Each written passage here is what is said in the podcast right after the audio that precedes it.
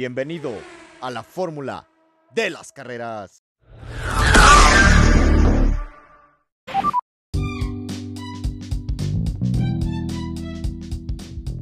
Hola, hola, bienvenidos otra vez a su podcast La fórmula de las carreras, donde aquí hablamos sobre el tema más apasionante en nuestras vidas, la Fórmula 1. Eh, sí, estamos de vuelta, estamos de regreso después de, básicamente tener varias semanas. Eh, uy, la verdad de, perdí la cuenta. Sí fueron muchas semanas estar fuera de este micrófono y fuera de este podcast. Eh, ustedes no están para saberlo ni yo para decirlo. Sí hubo unos este, inconvenientes de tiempo. cuestiones laborales. Ustedes saben que esto es hobby. Eh, mi trabajo real está allá afuera en la calle. Esto lo hago con el corazón, esto lo hago con los sentimientos eh, hacia ustedes, hacia la Fórmula 1. En, sí, esto no me reditúa. Pero sí hubo problemitas ahí de tiempo. Ahí también este, un poquito familiares que me impidían volver a poner el micrófono en marcha y pisar el acelerador a fondo eh, para regresar otra vez a, este podcast tan bonito, tan hermoso y esta comunidad tan bonita que hemos hecho. Sí, la verdad me ha costado un poquito, pero ya más o menos me estoy organizando en tiempos, me estoy organizando eh, en trabajo, familia, eh, ejercicio, podcast, este, tomar, tomar y tomar más. consejos, obviamente, no se me emocionen. Pero estamos de vuelta. Estamos de regreso para hablar sobre esta Fórmula 1, sobre todo lo que ha pasado. Sí, tenemos este, varias carreras eh, eh, que analizar. Tenemos la próxima carrera que se nos viene, que está en, puerta ya, hasta la vuelta de la esquina, el Gran Premio de Mónaco 2021.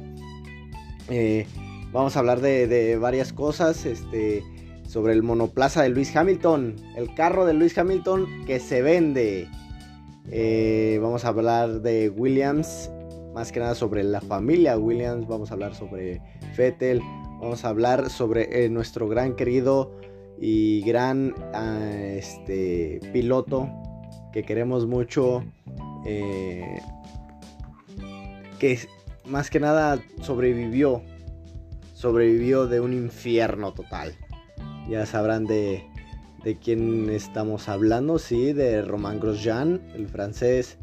Vamos a hablar de Haas y también de Ralf Schumacher. Vamos a tener básicamente de todo un poco de chile, mole y picadillo. Así que vayan preparando sus tacos, que ahorita yo arrimo los guisos. Nos paramos un momento en nuestras vidas y nos metemos a este box a escuchar las grandes noticias y relatos en este podcast, la fórmula de las carreras. Así que vámonos al box. So box, box, box, box, box, box, box, box.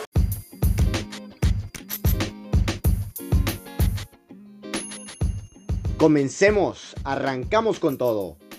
Vamos a arrancar sobre el GP de Mónaco, el Gran Premio de Mónaco. Eh, vuelve tras la suspensión del 2019 por el bicho asqueroso de la pandemia del COVID-19. Eh, es la quinta prueba de la temporada de la Fórmula 1 2021. Y aquí vamos a decir todo lo que tienes que saber. Eh, primero, los horarios. Ya nos urge que llegue el viernes. Todos sabemos que el viernes tempranito nos levantamos eh, sobre todo, em, vamos a, a, ver, a disfrutar de las pequeñas calles de Mónaco, pero sobre todo de su glamour. Eh, la prueba eh, Libres 1 va a iniciar el viernes a las 4 y media de la mañana. Así que si se levantan un poquito temprano para ir a sus trabajos, van a ver van a empezar a ver eh, la, prueba de libres 1 a las 4, a las 4 y media de la mañana. Eh, después, después la prueba libres 2 va a iniciar a las 8 de la mañana. Ya es un tiempo ya más accesible. Digamos a las 8 ya, ya te puedes levantar, hacer un cafecito, agarrar tu panecito, sentarte enfrente de la televisión y órale, échale papá. Después nos brincamos al sábado. El sábado la práctica libre número 3 eh, va a ser a las 5 y media de la mañana. Que dices, bueno, sabadito ya, mediodía, trabajarle. Eh, total. Eh, también el sábado a la quali va a ser a las 8 de la mañana. Todo esto es en tiempo centro Ciudad de México o, o Ciudad Centro México. Em, a las 8 de la mañana la cual y el sábado. Y por fin el domingazo. Em, antes de ir a, misa, a la iglesia, hay que levantarse tempranito, ya saben. 8 de la mañana el domingo para la carrera. Esos van a ser este, eh, los horarios. La longitud del Gran Premio de Mónaco eh, es de 3.337 kilómetros. Son 19 curvas, 8 a la izquierda y 11 a la derecha. Va a ser de 78 vueltas. La distancia van a ser 260.286 kilómetros. El primer GP eh, se corrió en 1950. Y el récord del circuito lo ostenta Max Verstappen con 1.14.2. Ese es el récord del circuito. Entonces, para que vayan viendo, para que vayan checando. Mm, se agarra una velocidad máxima de 289 kilómetros. Obviamente, em, ya sea en la recta principal o en el túnel. Eh, y sus grandes curvas también. Eh, va a iniciar, como otro dato extra, eh, la pole inicia por el lado derecho. Entonces, uno es el lado derecho, dos es el lado izquierdo y así, eh, así sucesivamente, perdón. Em, ya estamos esperando a que llegue este domingo o más bien este viernes, este fin de semana para hacerlo para hacerlo oficial. Ya estamos esperando, ya queremos, morimos por Monte Carlo. Sé que a muchos no les gusta o no les llama la atención mucho el GP de Mónaco por aburrido, no hay muchos adelantamientos. Eh, sí, los, los comprendo, los comprendo. Pero a mí, punto de opinión, si me dieran a escoger entre Gran Premio de, de Mónaco y Gran Premio de España, yo para mí sacaría el Gran Premio de España. ¿Por qué? Este, el Gran Premio de Cataluña en sí tampoco tuvo grandes eh, rebases. Ahí está el de Checo Pérez, a excepción. de Max Verstappen, Luis Hamilton, viceversa. Em, pero sí no hubo muchos grandes rebases que digas, uy, hombre, aquí se hacen rebases a lo loco. Como Checo Pérez desde el 18 hasta el primero. No, no, no. Sí, sí es difícil, sí es complicado. Pero el Gran Premio de Mónaco está igual. Sí, para rebasar tienes que ser un crack, tener los nervios de acero y tenerlos bien puestos. ¿Por qué? 30 centímetros hacia la derecha está una barda, donde te puede salir muy caro. 30 centímetros hacia la izquierda está un auto a la misma velocidad que tú, con un piloto que también te quiere comer vivo. Quiere ese puesto. Entonces, hay que tenerlos bien puestos. Hay que tener muchos nervios de acero. Y sobre todo hay que hacer una buena quali. Sobre todo eso. La estrategia y la quali ahí tienen mucho que ver. ¿Por qué? Porque si haces una buena quali, eh, quedas más adelante, tu estrategia es diferente y puedes competir por algo mejor. También obviamente tienen que, tiene que ver mucho sobre las paradas en boxes, eh, no tardarte tanto, eh, mucho eso y tener un buen ritmo. Ya estamos esperando, ya nos morimos eh, de que llegue. Eh, les estaba comentando sobre el Gran Premio de Mónaco y el, de España. Perdón, me brinqué, hice un énfasis total. Pero sí, el Gran Premio de Mónaco tiene ese glamour, tiene esa fama, tiene historia. En sí ahí corrieron los más grandes, Ayrton Senna, Alan Prost, eh, Schumacher, eh, todos los que se te puedan ocurrir, ahí corrieron. Eh, la verdad es un circuito muy famoso, sí un poquito tedioso, pero el glamour, todo lo que mueve a Mónaco, todo eso. Entonces te lo llevas a la Fórmula 1, te llevas ese gran circo que mueve masas y que mueve sobre todo mucha cartera. Ahí, ahí es como estar pez en el agua. Eh, dejamos a un lado el Gran Premio de Mónaco.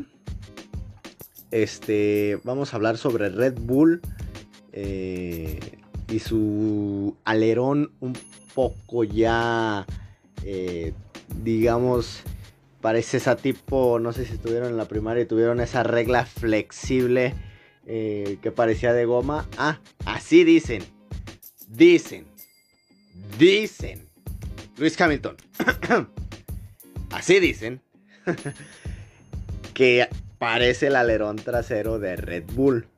Pero Red Bull se está defendiendo atacando al pin. Haciendo también un énfasis aquí.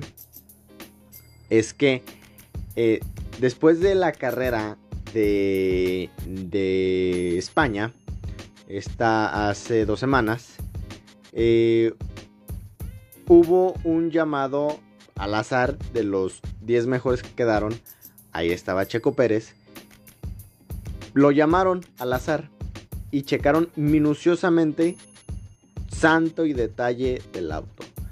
Desde la toma de la manguerita del agua donde toma Checo Pérez hasta el último tornillo de la del aire acondicionado. Obviamente, es broma, no tienen aire acondicionado, obviamente, obviamente. Obviamente. Hasta el estéreo le checaron. Todo. Todo le checaron minuciosamente. Entonces, eh, por así decirlo, Luis Hamilton también checó videos y todo. Y sobre todo él hizo mucho énfasis en redes sociales de que el, el alerón trasero de Red Bull era un tanto más flexible que el de Mercedes. Entonces eso le daba mucha aerodinámica en las curvas y un mejor este, downforce. ¿Qué es eso? La fuerza que le da hacia abajo al vehículo para que se quede mejor plantado al suelo y no se derrape. Eso es el downforce.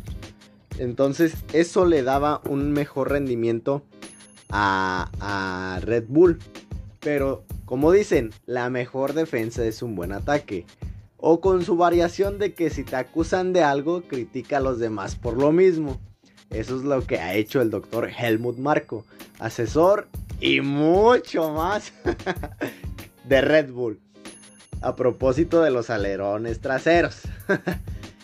La escudería de las bebidas energéticas Red Bull recibió un aviso de la FIA por esta pieza y ahora el expiloto austriaco lanza acusaciones sobre la escuadra de Fernando Alonso, o sea, Alpine, ante Renault, nuestro alerón trasero ha pasado todas las pruebas de carga que se exigen. En estos momentos hay un nuevo criterio que tiene diferentes parámetros con respecto a la carga aerodinámica. Es lo que suele ocurrir cuando se introducen regulaciones nuevas y las escuderías descubren áreas confusas, no obstante, no somos los únicos ya que esto afectará a otros equipos. Tanto Alpine como Alfa Romeo están utilizando alerones traseros que se flexionan a alta velocidad. Ellos también se verán obligados a hacer cambios. Esto lo dijo en, la revista de Motorsport Magazine.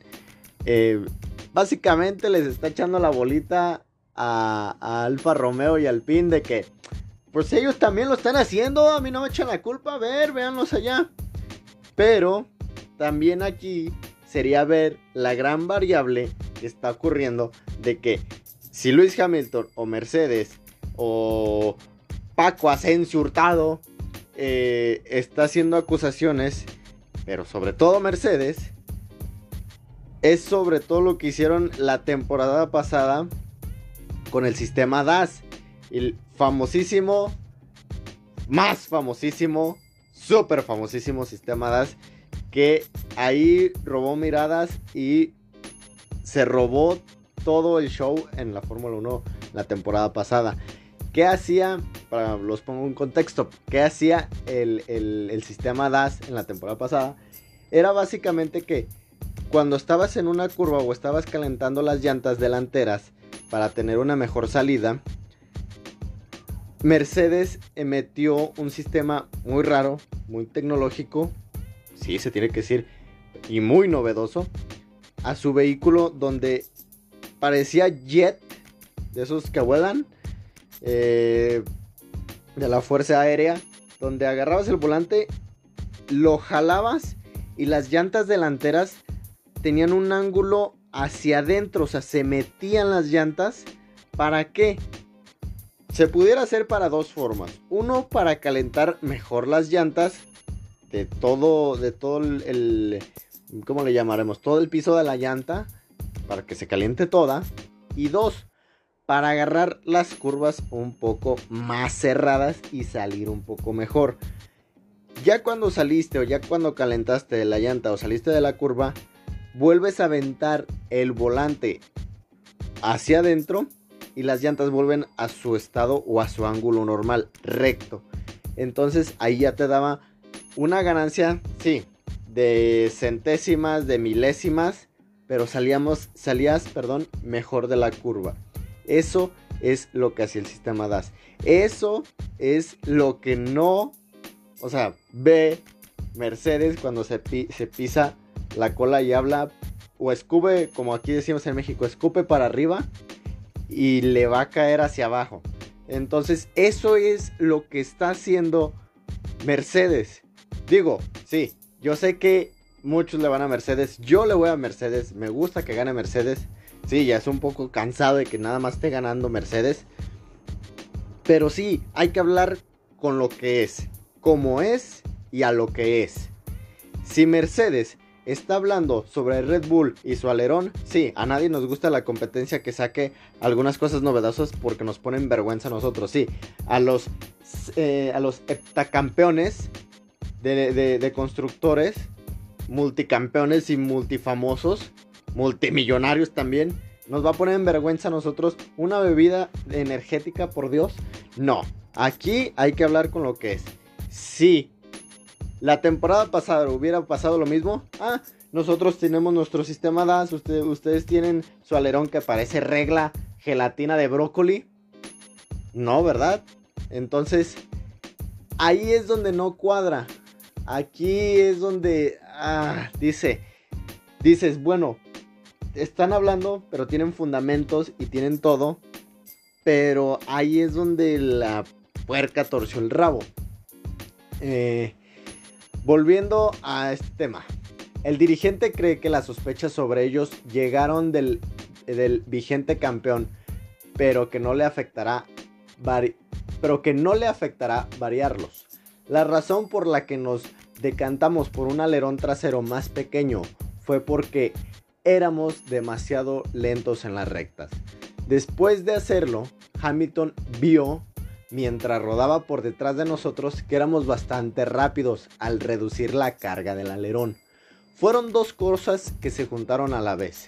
Ya en el pasado tuvimos que reajustar los alerones delanteros dos o tres veces por temporada durante nuestro periodo exitoso en la Fórmula 1. Puedo asegurar que todo esto no es un inconveniente que sea decisivo para el Mundial.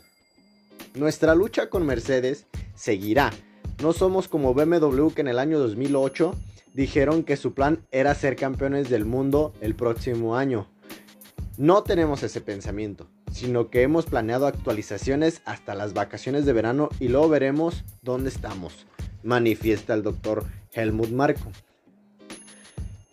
Hace una buena defensa, sí, habla muy bien, es lo que le hemos visto al doctor Helmut Marko. Eh, por, nada está ahí, por nada es el asesor de, la fábrica de Milton Keynes. Entonces, por algo está ahí y por eso habla, y la verdad habla muy bien de él. De que él, para esas acusaciones, sí, las reparte y la rescupe a otro equipo o a otros equipos, pero también se defiende. Entonces, parte sí, lo notó, como dije, como dijimos hace ratito, lo notó Luis Hamilton. Entonces, es a lo que me refiero. O sea, si Luis Hamilton o Mercedes están viendo eso, ¿cómo no entiendo? No les, les gana la moral de que ahorita el sistema DAS está prohibidísimo. Entonces, ¿por qué no les gana la moral de que el año pasado hicieron lo mismo y fueron súper criticados? Súper mega criticados. Pero miren, cambiemos de tema, cambiemos rotundamente de tema. Pero vamos a seguir hablando de Luis Hamilton. Única oportunidad Subastarán McLaren de Hamilton con el que ganó en Turquía en 2010. Sí, señores, sí, sí. Es hora de romper ese cochinito que te ganaste en la feria. Es hora de sacar esas monedas de 10 pesos de ese garrafón que tienes ahí arrumbado. Es hora de sacar los ahorros. Sí. Ve a tu empresa donde trabajas y pide el fondo de ahorro inmediatamente, que es momento de comprarte el carro de tus sueños, un carro de Fórmula 1, sí, para que lo vayas a correr en tus calles llenas de baches, sí, para que un cambio de llantas te salga un ojo de la cara y tengas que hipotecar tu casa. Pero esa es otra cosa, ese es otro tema. Se va a, a hipotecar hoy nomás. Se va a vender el carro de Lewis Hamilton, o más bien se va a subastar el McLaren con el que ganó en 2010 en el Gran Premio de Gran Bretaña eh, de este año, en julio, donde se correrá el circuito de Silverstone. El MP4-25A con motor Mercedes podría recaudar entre 5 y 7. Dices, ah, pesos ahorita lo saco. No, no, no, no, no. Miles, ahorita a ver qué vendo. No, no, no, no, no, no. 5 y 7 millones de verdes. De verdecitos. De benjamines. De dólares. 5 y 7 millones de dólares. Espero que tengas al menos unos 50 garrafones llenos de 10 pesos. Para poder al menos entrar a pujar por él. Porque ocuparías otros 50. otros 50 garrafoncitos de 10 pesos. O de billetes ya. Para poderlo comprar. El monoplaza que está siendo vendido por un coleccionista privado no identificado, pero no por Hamilton o McLaren, fue el que usó el piloto británico para eh, ganar el, el Gran Premio de Turquía. Hamilton lo condujo en cuatro carreras ese año y su compañero de equipo Jenson Bottom en 5. Logró 3 podios y una vuelta rápida. Es una oportunidad increíble para tener una parte de su historia, dijo Felix Archer, especialista en coches de Sotheby's. Es la primera vez que se ofrece públicamente un auto en el que Lewis Hamilton haya ganado carreras. Es de una época a los en la que los motores todavía eran V8 de gran potencia, dijo Archer. Será atractivo para alguien que lo quiera como pieza de coleccionista o que literalmente quiera conducirlo, sentarse donde se sentaron Luis y Jenson y dar vueltas rápidas en la pista.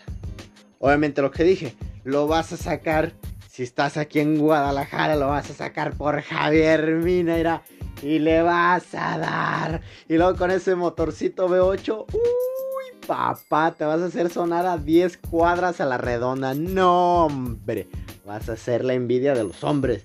Todas las mujeres te van a ver.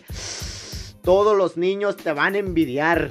¿Vas a tener a las mujeres contigo? No, vas a tener a los policías ahí contigo. Porque va a estar prohibido sacarlo a la calle. Sí, vas a tener que sacar un permiso, o sea, te voy a pagar más para poderlo meter a un autódromo donde puedas correrlo y donde esté en buenas condiciones el autódromo, que no esté bachado, tapado, X cosa. para que puedas correrlo. Y todavía tienes que aprender bien a correrlo. Entonces, eh, sí va a ser medio raro esa venta. O más bien esa subasta. Pero digo, digo, yo, por lo pronto, yo ya voy a ir juntando. Sí, como lo escuchan. Yo ya voy a ir juntando dinerito para comprarme una gorra de Mercedes. Digo, si ustedes creían que iba a juntar para el carro, no, yo voy a juntar para mi gorrita de Mercedes. O mi gorrita de Red Bull, aprovechando de, Checo Pérez. Ah, que está elegante, está chula. Hombre, hombre, está chula. Dejemos un lado las subastas, dejemos un lado el dinero, dejemos de lado este todo lo del McLaren y la venta y los policías y los niños y todo. Hablemos de Russell, Botas y Mercedes. Sí, no salimos de, de Mercedes.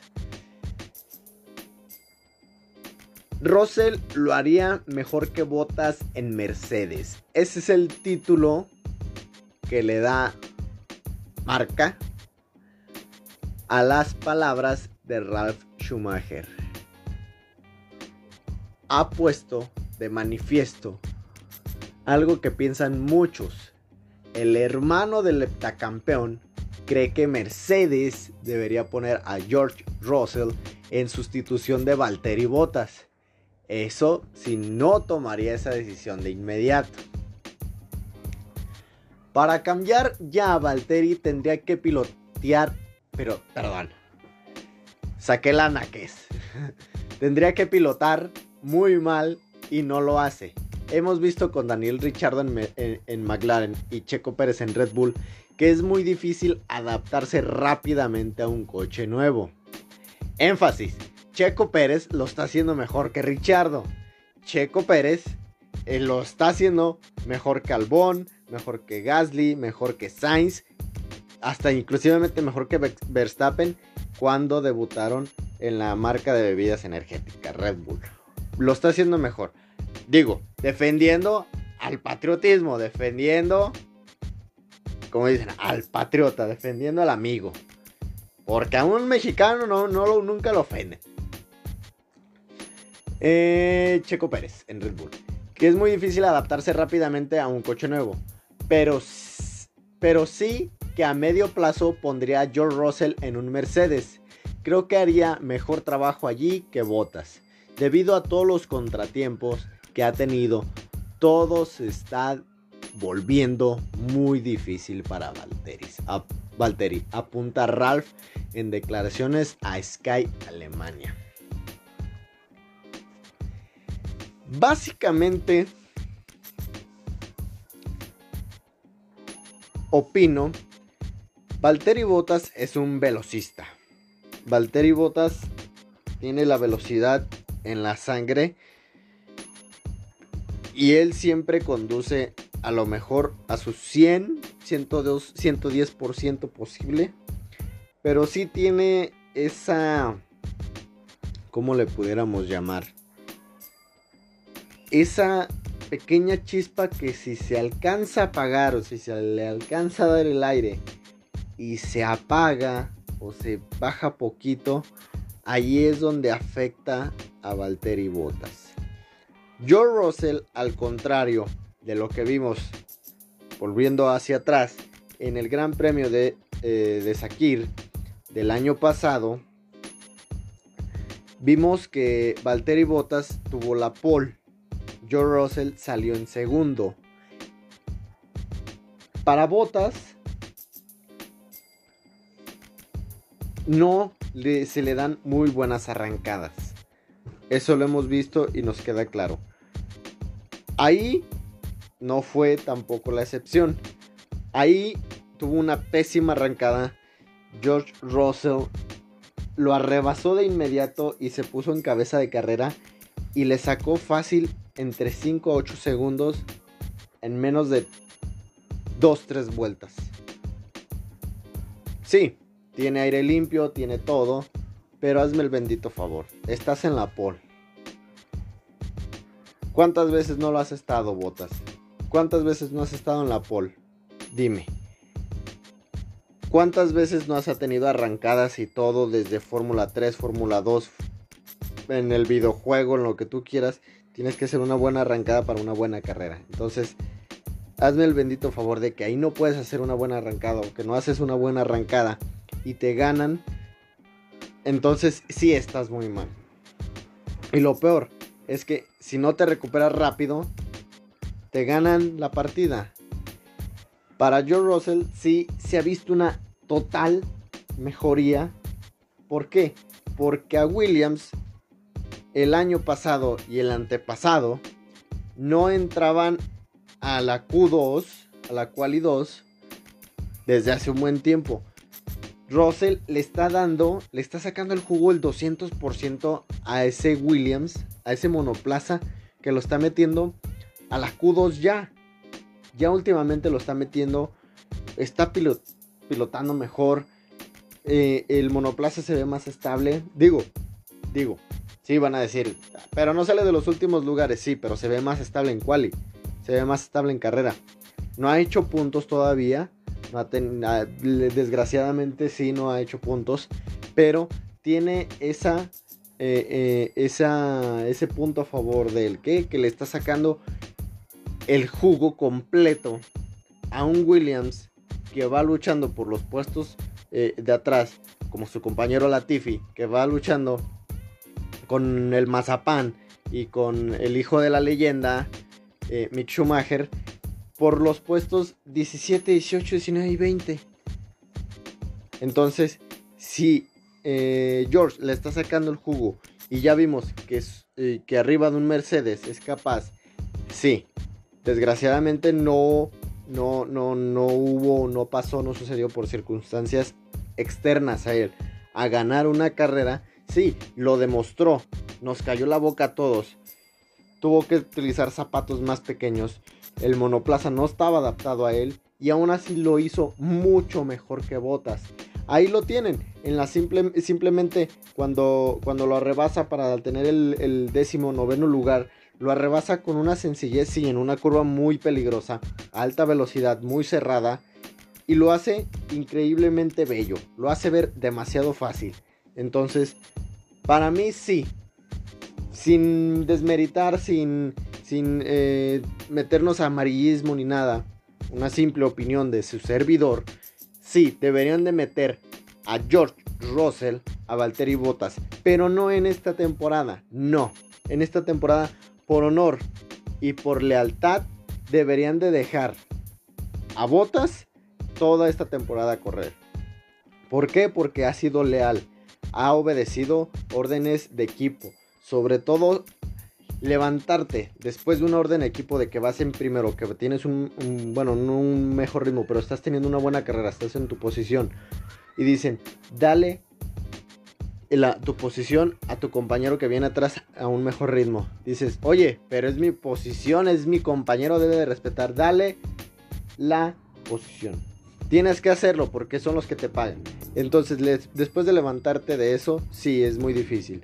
Entonces, por honor y por moral, que básicamente ya ahorita casi no se usa en la Fórmula 1, todo es más cartera y billetitos deben de dejar a Valtteri Bottas terminar esta temporada. Después de esta temporada, 2022 viene, nuevos reglajes, nuevos monoplazas, nuevo todo. Desde cero arrancamos. Y ahora sí, metan a Russell para que demuestre de lo que es con un carro que viene proyectándose desde ceros. Y así nos quitamos de problemas. Así contento Botas de que corrió tal vez su última temporada Digo, tal vez, porque a lo mejor otros equipos estén dispuestos a ficharlo. Tal vez porque si es un buen, muy buen corredor. Me gustaría para que se fuera, más que nada, no sé si se podría, a Alfa Romeo, aunque es motor Ferrari, o a Haas, para que los llene de sabiduría y salgan de ese bachezote. Pero miren, ese es el tema de Russell Bottas que se ha hablado estas últimas dos carreras de que tal vez Botas a mitad de, de- de temporada lo saquen y metan a, a, a Russell. Entonces se ha hablado demasiado sobre ese tema. Eh, lo están exprimiendo mucho, lo están llevando al límite. Sí, mucho amarillismo. ¿Para qué? Para presionar a Botas, para que tenga un mejor rendimiento, para todo. Inflar a Russell. Ahí vamos a ver de qué cuero salen más correas, como se dice. Vamos a ver qué clase de animal es un coyote. Como dice un gran amigo mío. Vamos a cambiar de escudería, vamos a cambiar de equipos, vamos a cambiar de familia, porque vamos a hablar de la familia más querida de la Fórmula 1. Sí, esa, ya la saben, Williams. Paddy Lowe, antiguo director técnico de Williams, cree que los antiguos propietarios del equipo deberían haberlo vendido antes para evitar que siguiera en una espiral muy negativa. Lowe dejó Mercedes a finales de 2016 para unirse a Williams como director técnico. Además se convierte en accionista de la escudería, en la que ya trabajó del 87 al 93, ganando el título del 92 con el billetito cósmico Nigel Mansell. Sin embargo, el regreso de Lowe a Williams resultó mucho menos exitoso, ya que el equipo se hundió en el último lugar del campeonato de constructores en 2018.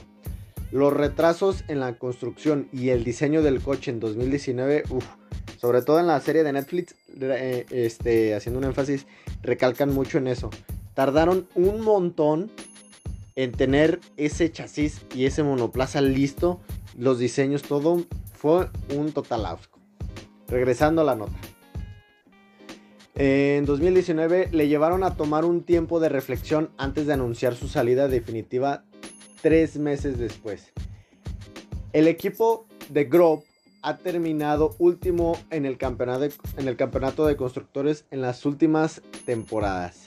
El verano pasado se produjo un cambio de propietarios después de que la familia Williams vendiera sus acciones a Dor Dorilton Capital y abandonar el equipo. Eh, en palabras de Lowe, esto es lo que dice. Es lo que necesitaban hacer desde hacía mucho tiempo. Y para ser sinceros, deberían haberlo hecho antes por todo tipo de razones que no tenían que ver con nadie en particular. El equipo había entrado en una espiral muy negativa desde el punto de vista financiero cuando yo estuve ahí. Vi cómo se iba hundiendo en esa espiral cada vez más y la verdad es que era bastante angustioso. No había otro final que no fuera una, ven una venta, así que lo mejor era cortarlo y seguir adelante antes de que todo se acabara. Estoy muy contento de que el equipo haya sido vendido por un precio razonable para que Claire Williams y sus hermanos se vayan con algo de las grandes cosas que la familia logró a lo largo de los años y el nombre se mantenga. Tienen nuevos inversores que traerán el dinero necesario para sacarlo adelante e invertir la dirección de esa espiral que, sea un, eh, que será en un proceso largo. La gente con paciencia las llevará hasta allí. Eh, básicamente, Dorilton Capital lo dijo cuando adquirió Williams. Eh, no recuerdo y no tengo el dato ahorita también de que son accionistas, pero la verdad es que tienen mucha paciencia para sus inversiones. Digo, sí son muy meticulosos al comprar acciones y, decir, eh, ¿me arriesgo con esta? No, no, no. Lo estudian, lo analizan, lo, lo checan, lo compran y tienen esa, esa espera donde pueden llegar a subir esas acciones. Aquí puede ser igual. Dorilton lo que dijo fue que tienen bastantes, eh, bastante experiencia en eso y esperar, sobre todo paciencia, a que la inversión crezca. Entonces, Dorilton Capital tiene dinero, tiene todo, dejó el nombre, este, dejó a algunos patrocinadores y puede llegar a hacer crecer Williams como se merece. Digo, desgraciadamente ya no está la familia Williams, ya no está Claire, ya no está eh, el, el Sir, el señor, el jefe de jefes, Frank Williams. Pero hay algo que todavía nos llena de efecto al verlo. No se merece estar atrás. debería y, merece estar adelante de la parrilla. Sí, luchando con las grandes marcas y las grandes carreras. Eso es lo que se merece y no se merece menos. Vamos a cambiar de equipo. Vamos a hablar ahora de Aston Martin y del piloto alemán que tienen en sus filas, eh, Sebastian Vettel. Eh, el título, Sutter, ex piloto suizo, señala a Aston Martin para defender a Vettel. Señala que en 2020 la, escudería de Silverstone tuvo un buen coche porque era una copia 100% del Mercedes. Eso ya lo hemos hablado, ya nos cansamos de repetirlo, todo, bla, bla, bla. Un Mercedes rosa.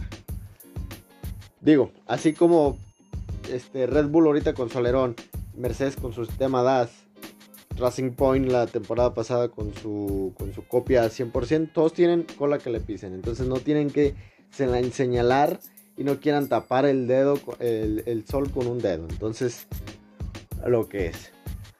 Cero puntos en cuatro carreras. 1 a 3 frente a Stroll. Es la batalla de los sábados la adaptación de Sebastian Vettel a las características del Aston Martin AMR21 no está siendo nada fácil. Para el tetracampeón de Heffenheim, Alemania, algo que ha aprovechado muchas personalidades, perdón, del paddock eh, del Mundial de Fórmula 1 como Mark Wolver, Weber. Ahí ya me imagino a Mark Wahlberg ahí saliendo de Transformer a manejar un Fórmula 1. Perdón, a Mark Webber, David Coulthard o Damon Hill para ponerle una vez más en la diana de las críticas. Unas reprobaciones, en algunos casos muy feroces, que han provocado la indignación de Mark Sutter, el ex piloto suizo, se ha autoproclamado en Sport 1 abogado defensor de, de Vettel afirmando que la culpa de estas pobres estadísticas es de Aston Martin, ya que a diferencia de la temporada pasada, cuando el monoplaza fue una copia 100% de Mercedes, ha vuelto a diseñar y construir un monoplaza mediocre de acuerdo a la historia del Gran Circo. E-, época en las etapas de Force India y Racing Point. Ciertamente, palabras de él, ciertamente Vettel ha hecho todo bien, el problema es la historia del equipo, que solo han construido coches mediocres y de repente el año pasado tuvieron un coche bastante decente porque era una copia 100% de Mercedes. Pero este año con la FIA reprimiendo las reglas para evitar las copias, han tenido que desarrollar un nuevo, de nuevo algo propio. Y aunque todavía se puede apreciar que el coche tiene la misma filosofía que el Mercedes, han empeorado claramente. Probablemente Vettel pensó que levantaría, el, que levantaría el vuelo fácilmente porque Mercedes de alguna manera estaba bien involucrada. Esto, ¿dónde lo hemos visto, amigos? Amigos formuleros. ¿Se acuerdan? ¿Se acuerdan cuando, cuando era el 2019 y le estaba yendo súper bien a Ferrari, donde todo le salía y hasta el mismo Hamilton dijo, son más veloces que nosotros. Esto, digo, no estoy este, haciendo nada, sino que simples teorías como Dross. Estas son las siete teorías más perturbadoras de Racing Point, ahora Aston Martin. Es de que tal vez, tal vez, ya me voy a poner bien bien, ido, bien filósofo. Nada más es una teoría, ¿eh? Para que no se agarren de ahí y me agarren, hombre. Como costal de box. Tal vez. Haciendo énfasis. Tal vez. Como le estaba yendo muy bien a Racing Point. Y estaba luchando por los podios. Y le estaba poniendo presión a Red Bull y a Mercedes. ¿Y por qué no? Sí, estaba delante de los Ferraris, tal vez sí era una copia 100%. Tal vez aquí el detalle es de que la FIA le dijo igual que a Ferrari, quiero que este tu auto del próximo año, del 2021, sea un carro pobre y un carro basura. Oye, pero ¿por qué? Si yo soy Lawrence Stroll y tengo todo el varo del mundo, ¿por qué me vas a hacer esto a mí? ¿Por qué? Porque fuiste contra las reglas. Sí, no lo dice en nuestro manual de usuario, pero fuiste contra las reglas y los pactos de caballeros que existen en este deporte. Lo que va a suceder es que vas a tener un carro mediocre y vas a bajar tu rendimiento y vas a ser un equipo de media tabla. Igual que Ferrari en 2019. ¿Cómo la ven? Tal vez, digo, es una simple teoría, pero tal vez por ahí va. Sí, ¿por qué? Entonces, ahí es el gran detalle. Como dice el ex piloto suizo, todo iba con miel sobre hojuelas en 2020. La primera victoria de Racing Point, que también ahí fue el 1-3.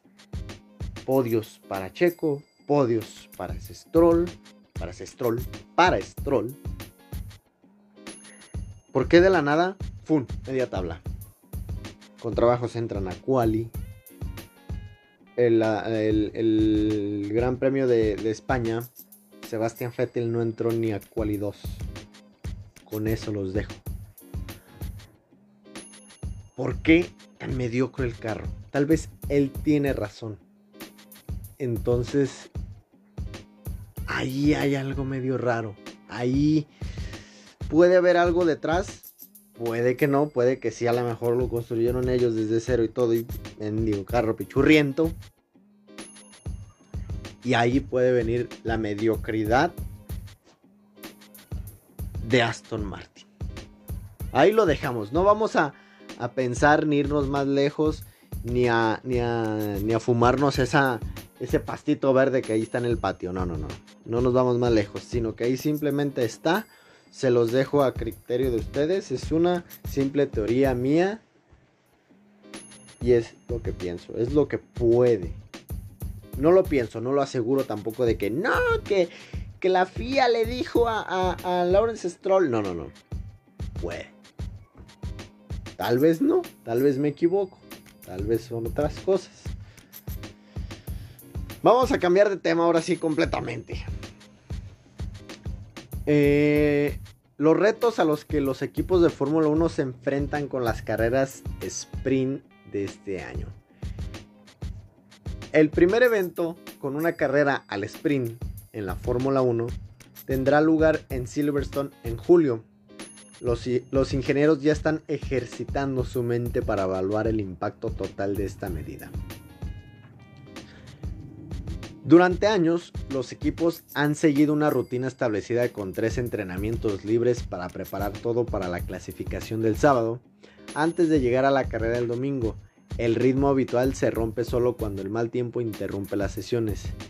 La única vez en la que se planificó romper con esta tradición fue en Imola el año pasado, cuando los problemas de transporte provocaron que no hubiera acción en pista el viernes por ello solo se realizó una sesión de entrenamientos el sábado antes de la clasificación. De hecho, este formato dio una pequeña muestra de cómo se desarrollará un fin de semana de Fórmula 1 con carreras al sprint, ya que durante la primera y única sesión los equipos se centraron en el rendimiento de una vuelta para prepararse para la clasificación y algún que otro trabajo para la configuración para la carrera. Los viernes de los fines de semana con el formato de una carrera al sprint tendrán un patrón similar, excepto que los primeros entrenamientos durarán solo una hora, mientras que la sesión del sábado por la mañana de Imola del año pasado se prolongó durante 90 minutos.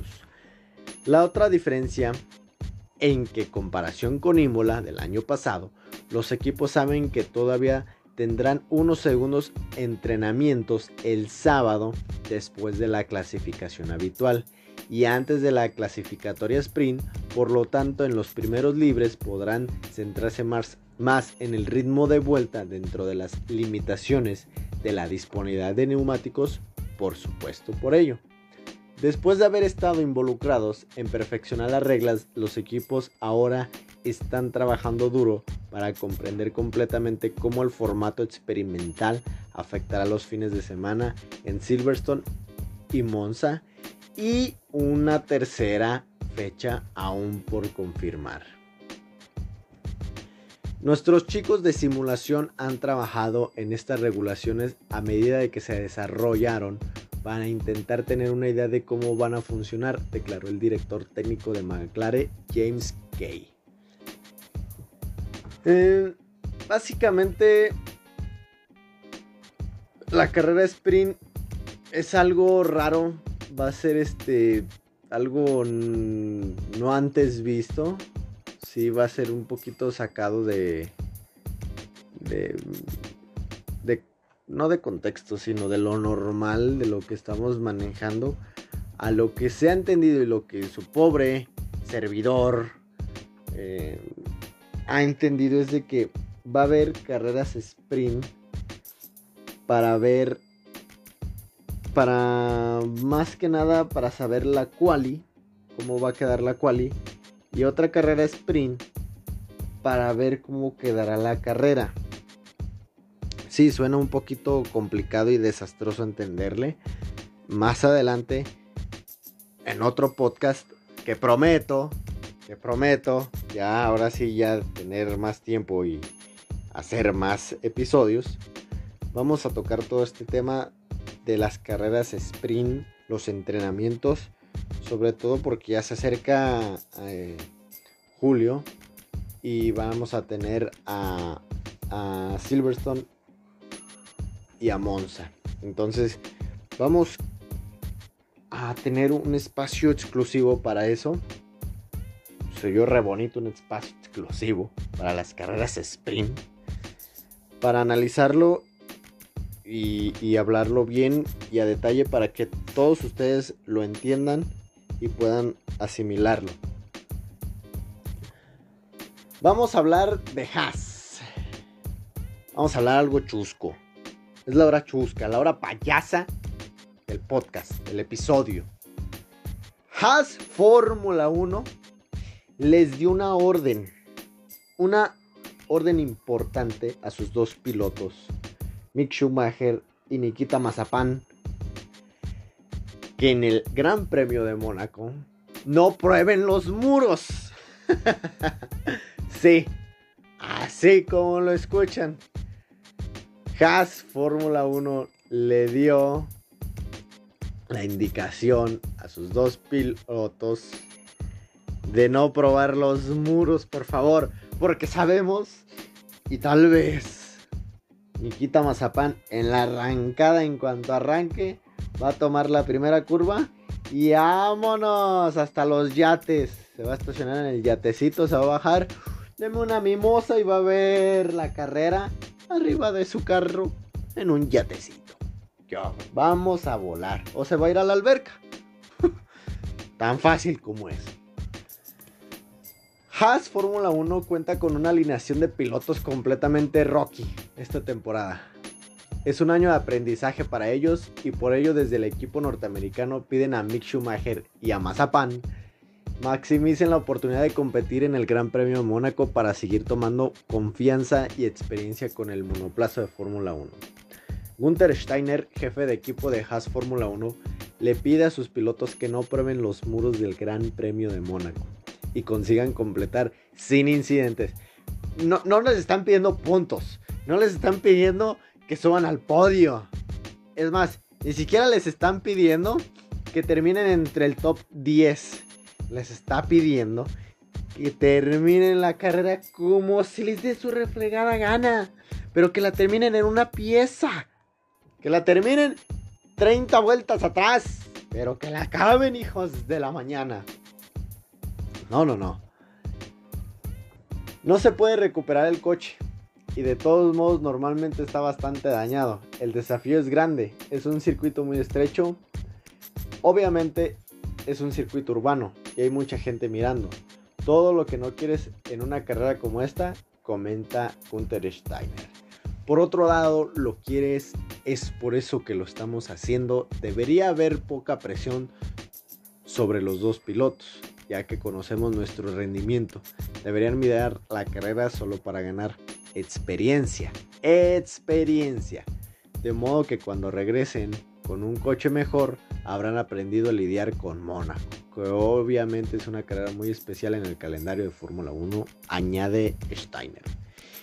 Obviamente los que tenemos la dicha de, no digo de tener un Xbox super moderno, un PlayStation super moderno, no, lo puedes ver desde un Xbox 360 y jugar Fórmula 1 2012, 2013, 2011, 2010, lo que, el que tú quieras.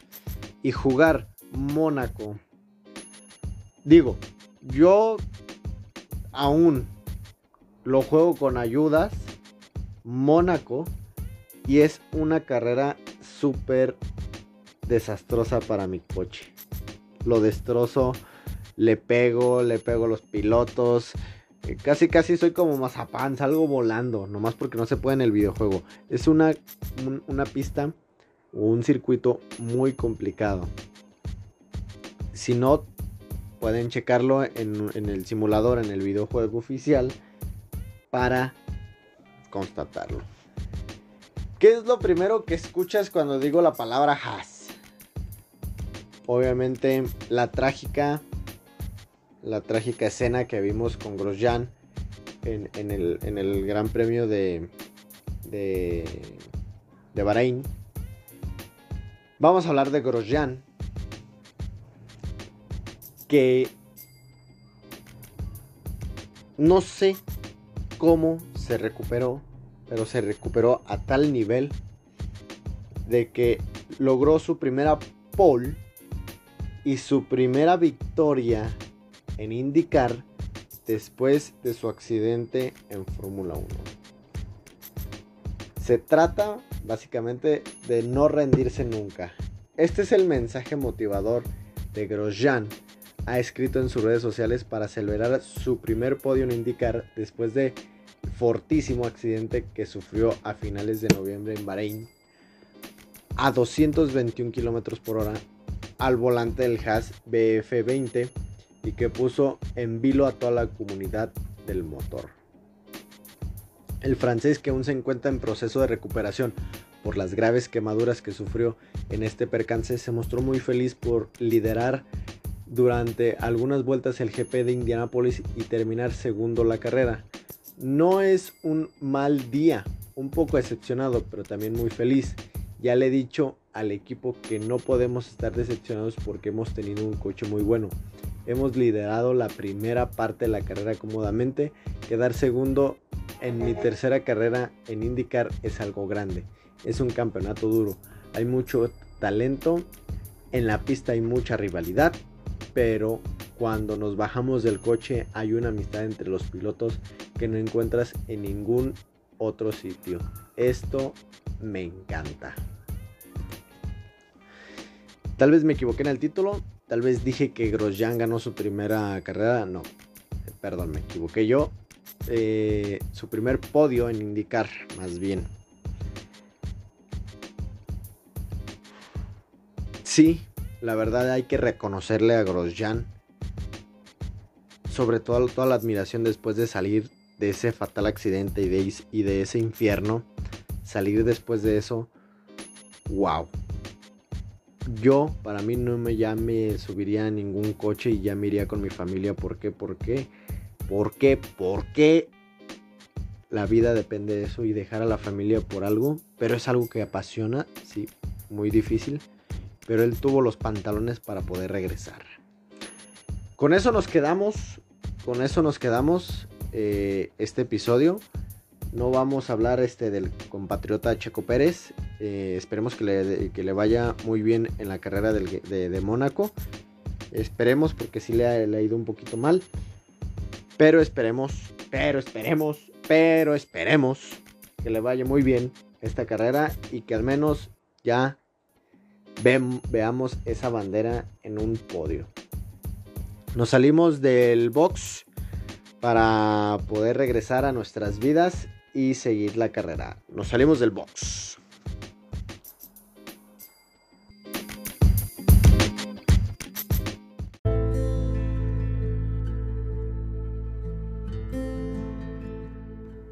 Bueno amigos, amigos formuleros, este fue el sexto episodio con el que concluimos esta semana.